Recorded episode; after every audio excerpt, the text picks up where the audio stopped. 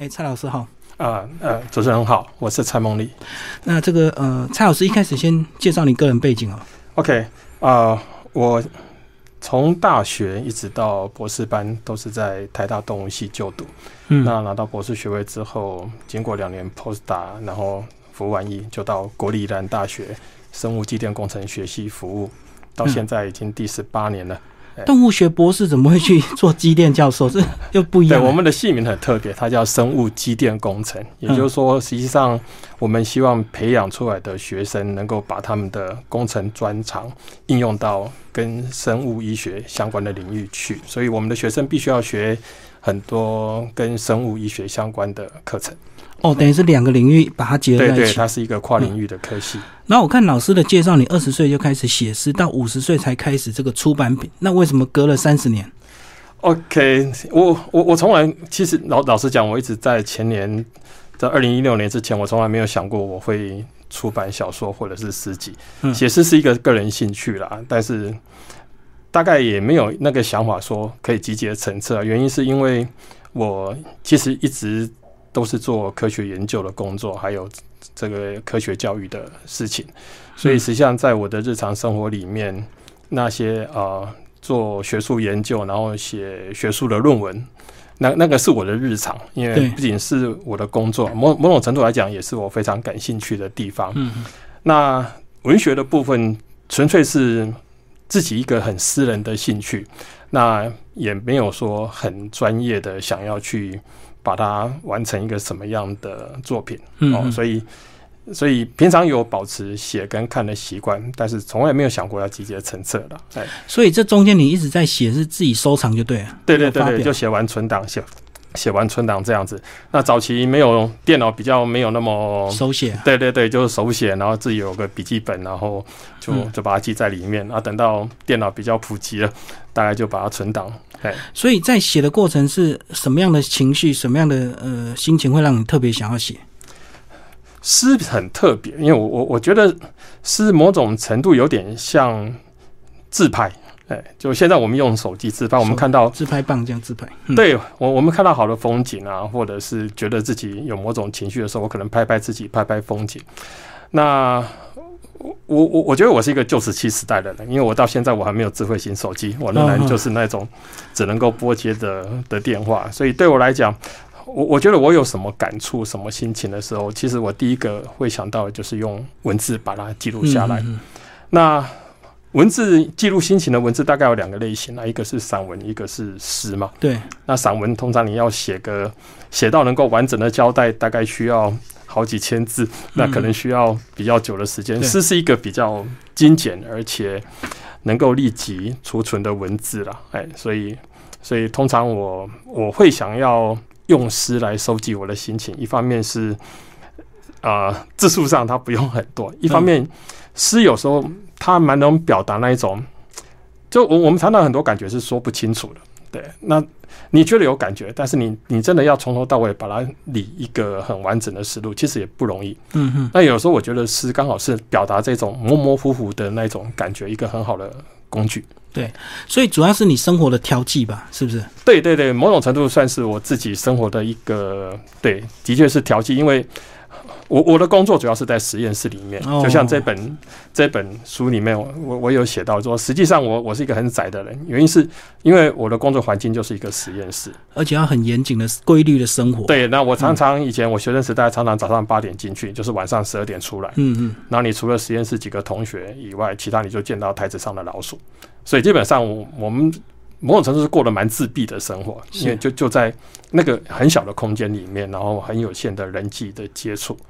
对，所以某种程度你需要一些比较特别的兴趣来调节那种非常单调苦闷的生活。对对，说苦闷的确是的，嗯嗯，对，所以我我对我个人来讲，然后。看文学作品，然后写点文学的东西，那是我一个很重要的调剂。然后到二零一六年，怎么会突然有这样的出版的机会？然后就先从两本小说都是哦二十几万字跟十八万字，这这这是一个很特别的机缘，因为啊，我我大概在二零一一年的二零一零年的时候参加科学月刊，然后一直到。啊，二零一五年接任《科学月刊》的总编辑。哦，那《科学月刊》其实是一个很特别的刊物，它今年已经是要第五十年，每月出刊，连续出五十年。哦，嗯，那《科学月刊》在台湾是一个非常具有标杆的科普读物，它早期是由一些非常具有热情的前辈，然后他们在留学的期间，在念博士的期间，他们在美国留学的期间就一起发起想要为台湾做一点事情，嗯所以他们觉得。啊、台湾当时最缺乏的是跟科学有关的这种普及教育的教材，所以他们成立了科学月刊，然后一直传承到现在。那那时候我在担任总编辑的期间，本来我只是很例行的让每个月的杂志都能够顺利出版。嗯嗯，那没想到在二零一六年，大概是我就任啊、大概快一年的时候，那台大那时候爆发一个很严重的论文造假的案子。那那个论文造假的案子，其实是有点算是台湾学术界有点空前的丑闻嘛的，丑闻，的确是一个丑闻、哦因为从许多包括那时候台大的校长杨盼慈，一到很多台大的高阶人员，其实都有牵涉到这个案子的争议里面哦。那那时候，因为我那时候担任一个很重要的科普刊物的总编辑，所以对变成说你责无旁贷了，你必须要对这件事情有有所处理。那有些对篇幅就对，对，那作为作为一个刊物，我们作为一个媒体啊，那我们最大的处理就是很详实的报道。嗯，所以那时候我大概跟跟大概追这件事情，大概追了快七个月，从嗯二零一六年的十一月开始，那一直到我二零一七年四月底卸任之后，我都还有持续的保持写文章。那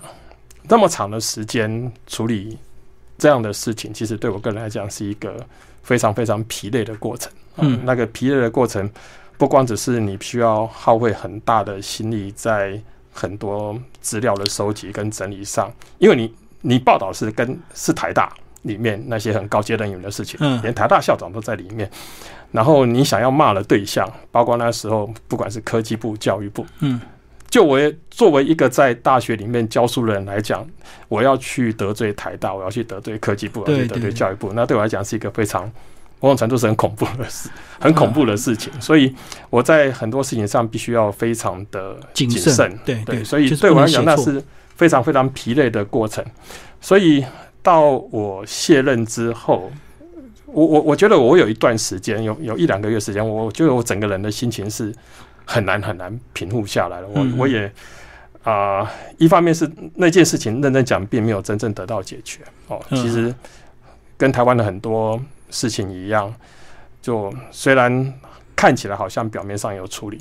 但实际上本质上并没有特别解决。所以一方面，我我我讲个最简单的，那时候不管是教育部或科技部确认是造假的文章，嗯，一直到现在，那些文章仍然没有被撤掉，仍然是在那些整个资料库里面被人家所引用，就有点像说你一个黑心食品，政府说它是黑心食品，你确认它是黑心食品了。可是还买得到，对对对，你继续允许它在超商里面都买得到。嗯嗯嗯目前台湾就是这个样子，那包括科技部、台大、教育部都两手一摊说，那些黑心食品，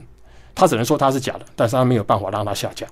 哦。他也不做任何努力让它下架。嗯嗯嗯，所以某种程度在，在我卸任之后，我我我一方面是很疲累，一方面是很沮丧，哎所以嗯。我需要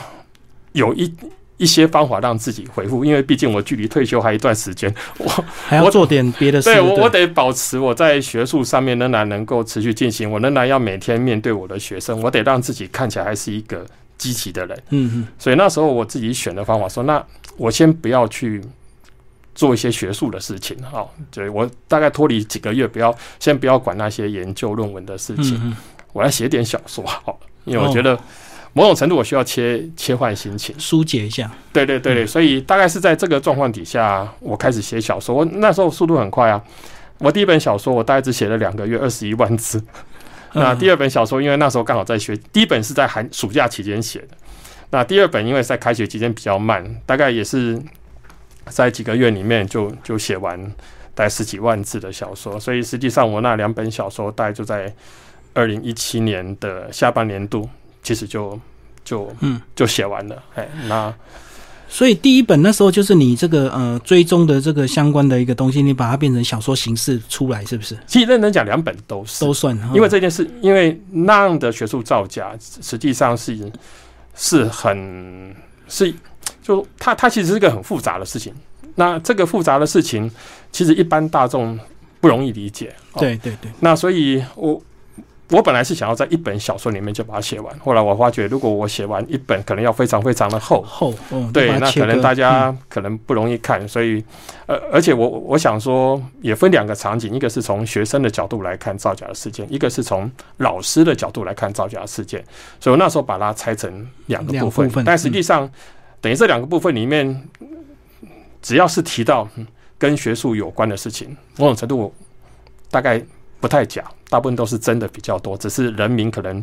我有修改，对，我我有人名、时间、顺序我修改，但是那个样态大概就是那个样子，哎，嗯然后当然为了不要让故事太枯燥，我设计了一些爱情的桥段放在里面，嗯，就是这样，样子而已就。戏剧张力就对。对对对对对，哦，我能够理解老师这种心情。你追了好几个月的东西，可是最后他可能他并没有得到一个真正的解决。那很多事情你要报道，你也不能够报道的太过真实，因为得罪人。所以最后你就把这个情绪转化成小说创作。那小说创作你怎么写都可以，它是虚构的。倒不是害怕得罪人，嗯嗯，因为我已经得罪过很多人了，只是说因为那些事情都需要证据，嗯所以所以没有足够证据的话，我没有办法在台面上讲出来。虽然私底下我我知道很多脏的事情，然后我可能觉得他们都是真的，但是没有证据，我没有办法。对对对对讲，写了你就、啊，但是小说就还好了，反正所以其实认真讲，那两本小说我本来给他的书名叫《不那么纯属虚构》，只是嗯出版社认为说这种书名大概没有人会买，太硬了。对对对，所以我们就换个书名。哦哦，原来是这样的一个过程对对对，哎可是写好之后，怎么样拿到出版社，让出版社这个欣赏，然后帮你出版呢？所以也也很特别。有时候我，因为其实这两本小说认真讲，在整个出版的过程里面，我觉得是蛮神奇的了。因为当初我在写小说的时候，我只是每天，比如我写个两一两千字，我就放在我自己的 FB，嗯，而且我也没有设定完全公开，我只是给朋友看朋友看。嗯那那时候刚好有记者朋友，因为在我在追论文造假案的时候，认识几位记者朋友，然哦他们他们看了嗯看了一阵子的稿件，就问我说我有没有兴趣出版？我说如果如果有人愿意出版，我当然很乐意啊，因为对我来讲，出版是一个我从来没有想过的事情。那所以其中有啊、呃其中有一位朋友就帮我牵线了。对对对，他就先介绍那时候皇冠的编辑嗯也来看我的连载，所以等到我连载完之后，那皇冠就就决定说，哎、他要帮我出第一本，是是，啊，第一本，所以第一本认真讲，我也没有没有什么特别特别说再去投稿，然后去、就就就是音就就就很顺理成章的的就出版了。那第二本第二本写完的时候，因为那时候第一本其实是主要是在谈学术论文的造假的问题。那第二本虽然我在故事上有一点一点改变，角色设定上有点改变，但是在那个坏人的部分仍然是差不多，也是谈跟学术有关的事情。嗯嗯所以第二本写完的时候，皇冠他们的考量是说，哎、其实他们在宣传上可能可能不容易，所以第二本一开始就没有交给皇冠去对出。那那那时候我我我有想到要出版，但是我不想要要给什么出版社出版。嗯那刚好我在出版第一本小说之后，那个清华大学它里面的水水木书院的苏老板，嗯，他曾经请我去他们书院里面演讲。演，嗯那演讲完之后，我在跟苏老板聊天的时候，啊，我说我还有一本，那只是还没有找到出版。那苏老板就跟我说，那他不然他帮我问问看嗯嗯，出版界的的朋友有没有人有兴趣。那就这样，然后后来许鹤先生就斑马线斑马线出版。就来找我了。哎、嗯那所以第二本认真讲也也就这样很顺利也出版了。哎哦，所以两本这样的出版，那再从那个自己连载、自己在 FB 写，然后又只开放给朋友，跟最后集结出版，你中间有没有做一些修正？因为毕竟公开出版，它可能看的层面就更多了。这这也很特别，所以其实我还蛮感谢皇冠跟斑马线这两家出版社的编辑都没有改我的稿子。嗯嗯，对，一开始特别是皇冠，一开始二十，我我第一本是二十一万字，二十一万字认真讲，还是蛮厚的，哎。对，那本来因为一般大部分的出版的界的朋友都跟我讲说，长篇小说大概就十二万字差不多，比较刚好。对，所以本来我是有心理准备说我要要可能需要删一些稿件，那没想到那时候皇冠我二十一万字的稿子给他们，他们就说 OK 就这样子。嗯嗯。所以包括后来斑马线第二本也是，那许鹤跟跟那个龙华编辑他们也觉得。就这样子，很完整就对，所以认真讲，这两本小说目前出版的样子，跟我当初在 FB 上面的几乎是完全一样。当然有修改了一些错字而已。哦，改错。对，但是所有的架构跟主要内容几乎都没有变动过。嗯，所以是非常对我来讲，其实是顺利到我都觉得有点讶异了。可是你自己心里有没有一些坎坷啊？因为毕竟真的出版之后，会不会有些人说，哎，好像在写我？你自己那时候有没有一些想法？那要我我倒是不担心人家对号入座，要对号入座就自己就个人造业个人担了，嗨，反正我也没有明确写名字什么，而且认真讲，在过去那一段，我我担任科学刊总编辑，然后在报道这个学术造假案的过程里面，那那个时候简就说。得罪人那个时候已经得罪光了啦，不差这两本小说再去多得罪的人。对对，我反而比较担心的是，哇，如果卖的不好，让出版社赔钱，我会比较愧疚。认真讲，我担心的只有只有这一点而已。是是是，可是你你这样子，你就要很积极配合宣传啊。所以这两本你自己觉得在宣传上怎么样？应该是都很蛮新鲜的一个尝试哦。对啊，其实对我自己来讲，其实是很特别，因为包括那时候啊，不管是有报纸的访问，或者是。杂志的访问啊，比如像那时候上报也好，然后一周刊新新闻都有访问我，还有包括网很很知名的网络媒体报道者也都有有访问我，然后包括也上了广播。那这对我来讲，其实真的在二零一六年之前的我，我是完全。不会想到，就宅男，就对，对，就是我就每天做实验，然后就写 paper 的人，然后我才没想到，我居然还会上广播啊！会我的名字会出现在一周刊跟更新新闻，对，这对我来讲是一个很特别的过程。的确，是是。好，那接下来我们再聊这本书，然后是不是也是因为这样跟斑马线合作顺利之后，哎，你就把你过去的一些手稿把它整理出来？对，就是说，其实我我写是比一些小说来的久，也来的完整，所以那时候。我知道斑马线可以帮我出小说的时候，因为因为我知道斑马线是专门，其实他出诗集是更多更多，所以我那时候有试探性的问问龙华小姐说：“哎，我我我有一些诗啊，如果说你们觉得 OK 的话，能不能也出版？”对啊，那没想到就跟小说一样顺利，他们看完文稿也就 OK。是是，对啊，所以这对我来讲都是很惊奇的过程。嗯，好，那我们就来聊你的这个呃新诗创作。你的新诗创作习惯是怎么样？是一次到位就写好就放着，还是随时修修改改？嗯，我我我我自己写诗，我我不是一个马上就有办法写完诗的人。对，因为对我来讲，我我我的诗通常是一开始它可能只出现一两个句子，也就当我有某些心情，然后或者是我看到某些关键字先写就对。对我脑子里面可能只有一两句。那我会就先把这一两句记下来，那所以然后就慢慢等脑袋里面有有时候我觉得我写诗好像不是刻意的自己去构思那个句子，某种程度我都觉得我是在等待，等待有某些自自动的跑到我的脑袋里面。就当当我晚上夜深人静静下来，甚至是只有一个人反正在发呆的时候，那也许我开始。翻一下我自己的笔记，然后看我以前记得哪些句子，然后我那个句子我就会回想到那时候的可能有一个什么样的心情，嗯嗯，然后那个心情可能在那个瞬间又会再多帮我灌个两三句下来，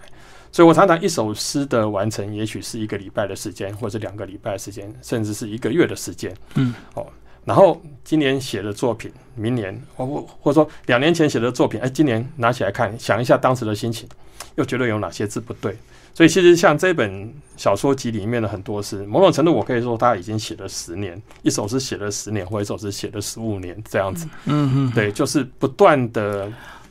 的的在发酵那个心情，然后不断的在某种程度，我我常常是以现在的我再去想，比如说我年年轻的我或者当时的我在想的事情，然后那时候可能是一个局内人，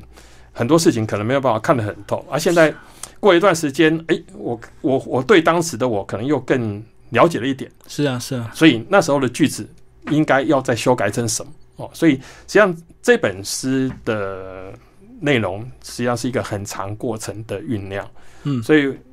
所以我是一个有有点有点有点像我我们在煮，我大概没有办法快炒，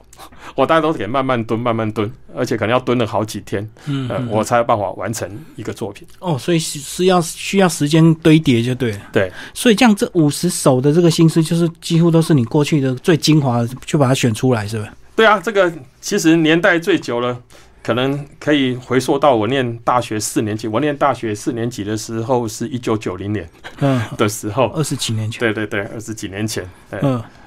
然后有没有特别想分享来？现在就请这个蔡老师来帮我们朗读，然后来来介绍。好，我我我就选选三首哈。那因为在我这本诗集里面啊，当然早期一点的作品，学生时代的，当然跟感情是比较有关的。嗯，当然。然后后来开始工作之后，其实有很多就是跟工作有关、职职场有关的。那我先选一个比较早期的跟感情有关的作品，那是在《宅男之诗》的第二首里面啊，它题目是“哦，你也在这里啊”。那嗯好，内容是，嗯当然也花点时间，不是那么容易。回忆总吃力地从风中捞瓶酒，浊也不浊的醇。若说起，那是真六前的往事哦。如果还记得身为骨的静默，有些诸如我和你什么的，一起落土之类的暧昧，今天的或许就是个理由，没有那么没那么光冕，不过弹簧了。这首是情诗啊，因为我只看到关键字暧昧，一起落土。哎、不成功的情诗，感情不成功的情诗比，较早期的，是不是？对对对，那是在很学生时代初稿第一版的初稿是在很学生时代的时候，所以这个哎对象是暗恋的人嘛？是啊，不错，既然被你看出来了，嗯嗯，算暗恋也不算暗恋了，就是其实我我我觉得是这样子，我我我们很多很多感情其实是很日常生活，比如说我们那时候念书的时候，当然你身旁有很多很多同学啊，这个女同学比较漂亮，那个女同学其实也不错，嗯。啊，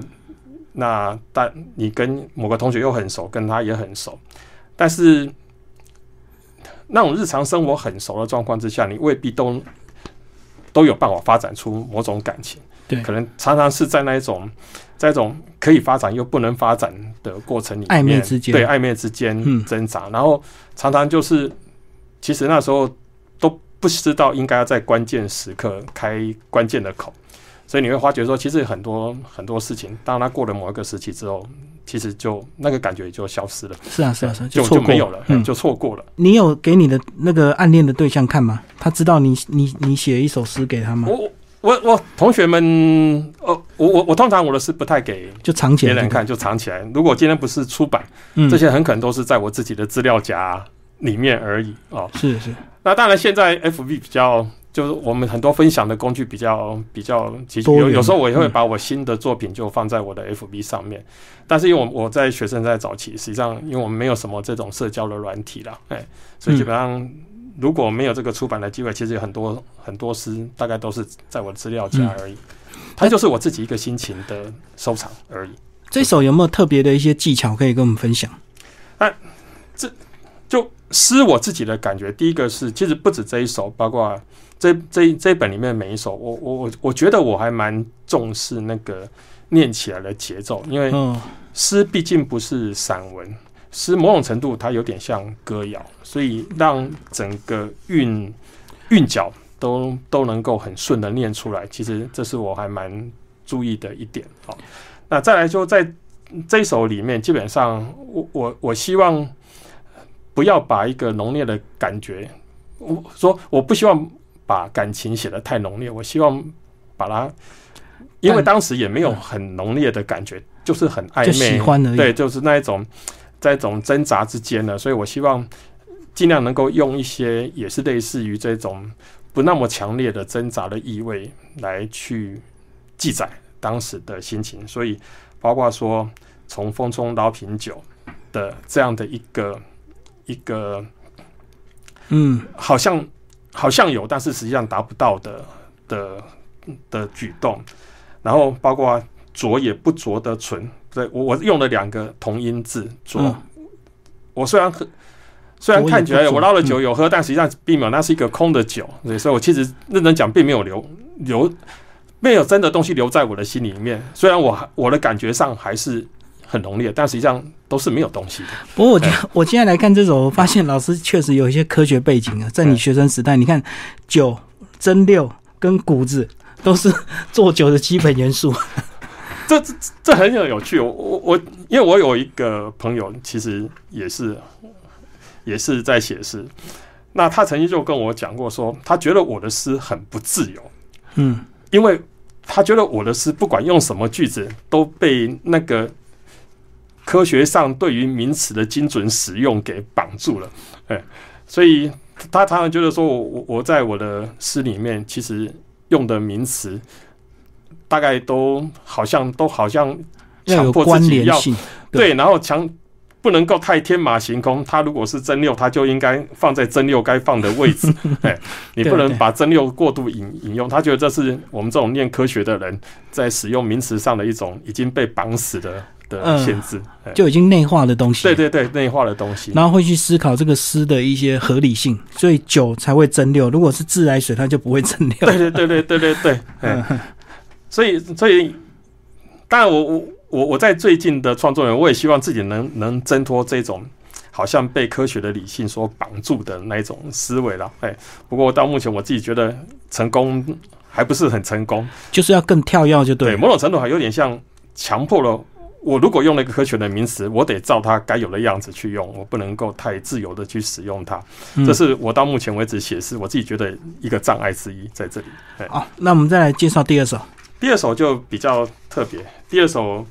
大概跟不是一般写诗的人会写的，因为这是我们在长期做科学研究里面，我们通常的金主哦，因为我因为我做的是基础研究了，嗯，所以我的、嗯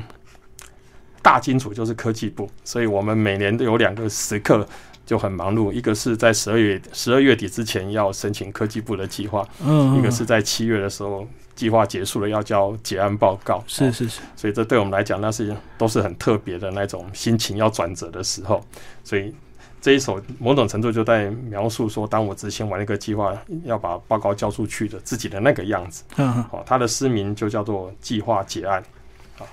啊，一只猫蹲在台子上，视线实验已做完，心情很点点，左斜四十五度角，点点点。明天继续吗？就来来与去去，月光也没说要诡异的，反正憔悴只记得有个那年经过，枯槁都护理着，剪完 data 却没什么好错放的我。这首就蛮特别的、哦，这个对，但嗯当然这首可能不是一般读者可以体会的，但是我相信，如果跟我一样每年赶着十二月写计划，七月写结案报告了，案报告，对，然后中间有如火如荼的，常常有实验失败的那种经验的的人，应该会有一点点感觉，左斜四十五度角代表什么？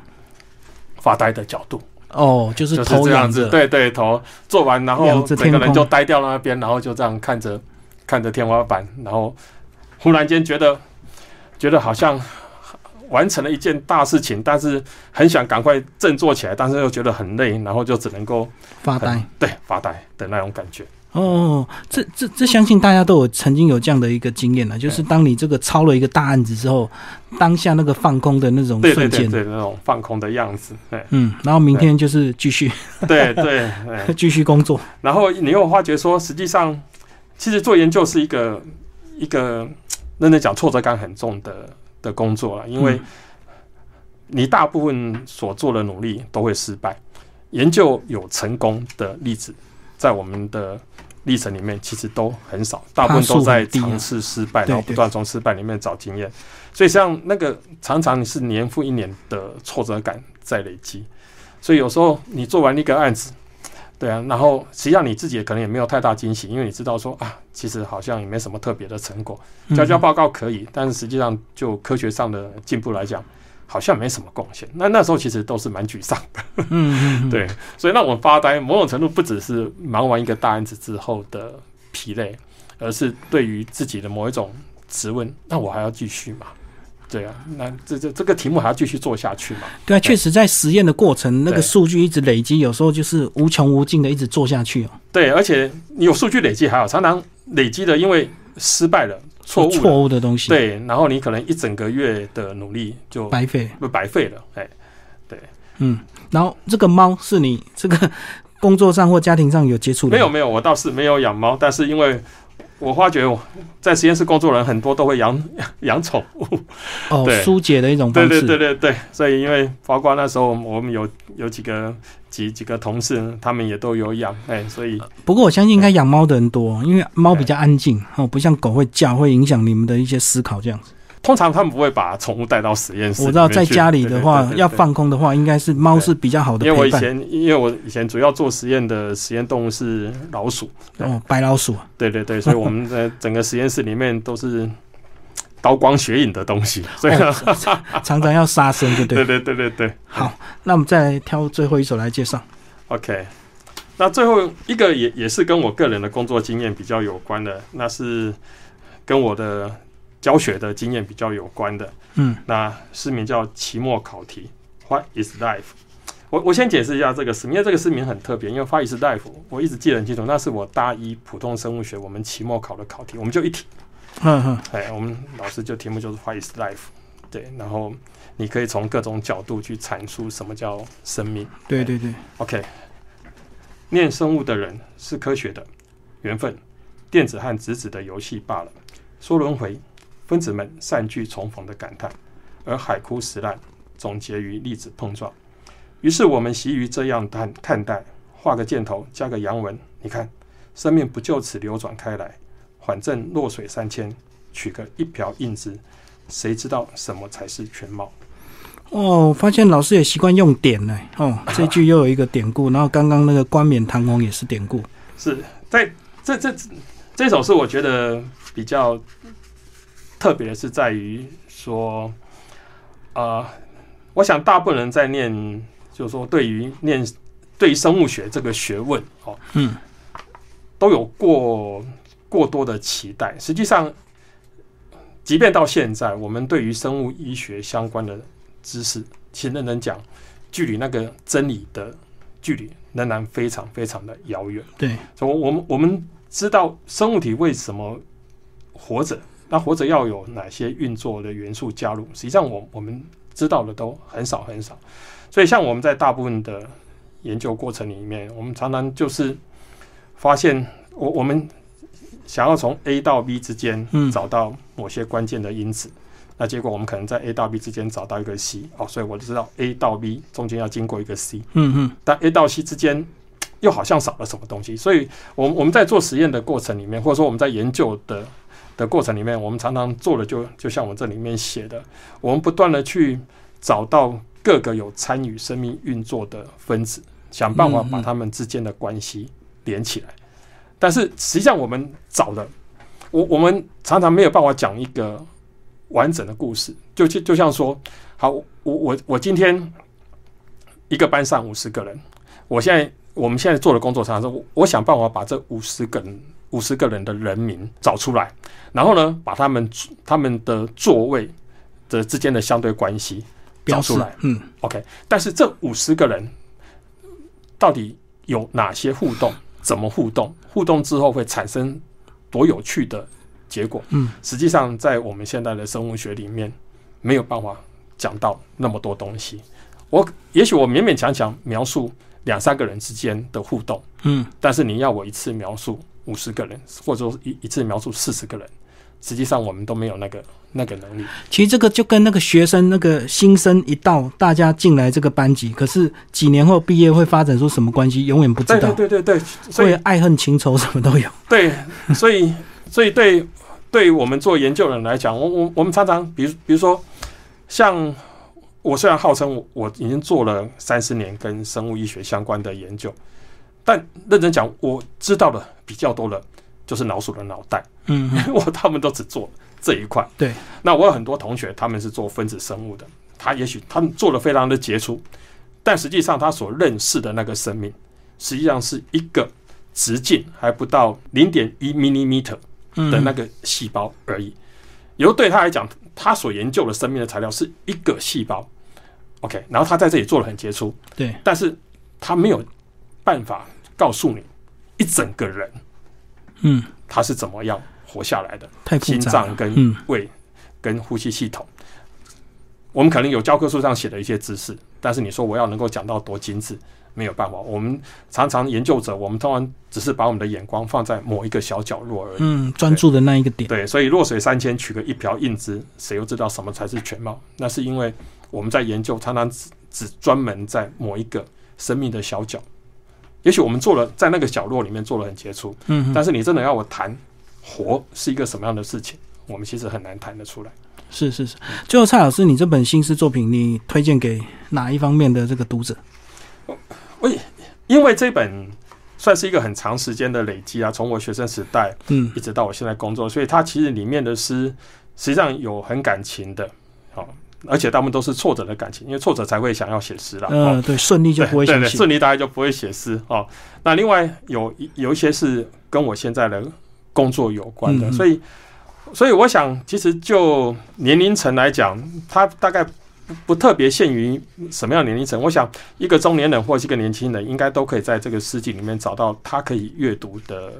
的东西。哦，嗯那当然，感情是一个很 popular，是一个很普遍的经验。我想说，也不限于说特别什么样行业的人才看得懂。嗯当然，某些比较特别，像我们刚刚提到了，不管是跟计划有关的，或者是跟教学有关的，或是跟生物学有关的，可能会需要一些些跟我有同样背景的，背景的人嗯才看得懂。但是他在这本诗集里面比重其实也没有占的那么多。对对，所以虽然它是一个宅男的作品，但是我我我我想，对于很多宅男以外的很有朝气的人来讲，他仍然是可以看一看的作品。哎嗯，来，当你看到这个书的这个封面，你自己怎么感想？你觉得很棒啊有有切题吗？有啊，就是你对啊，所以当初当初那个斑马线拿这个封拿几个封面给我选的时候，哇，我就觉得这个封面，就像说你要我讲出它到底有什么特别，我可能没有办法很很有逻辑的跟你讲出来，但是就有点像诗一样，我觉得这个封封面本身就好像一个图形化的诗。对对对对对，嗯那他的确在感觉上有很到位的，把我可能想要在里面用文字表达出来的东西，用一个很意象化的画面，先让读者看一看。你你等一下翻这一本书，你可能会看到某种程度跟这个封面一样感觉的多样化的内容。今天非常谢谢我们的作者蔡梦丽老师为大家介绍他的第一本新诗作品集《宅男之诗》，然后斑马线文库出版，谢谢。好，谢谢大家，谢谢。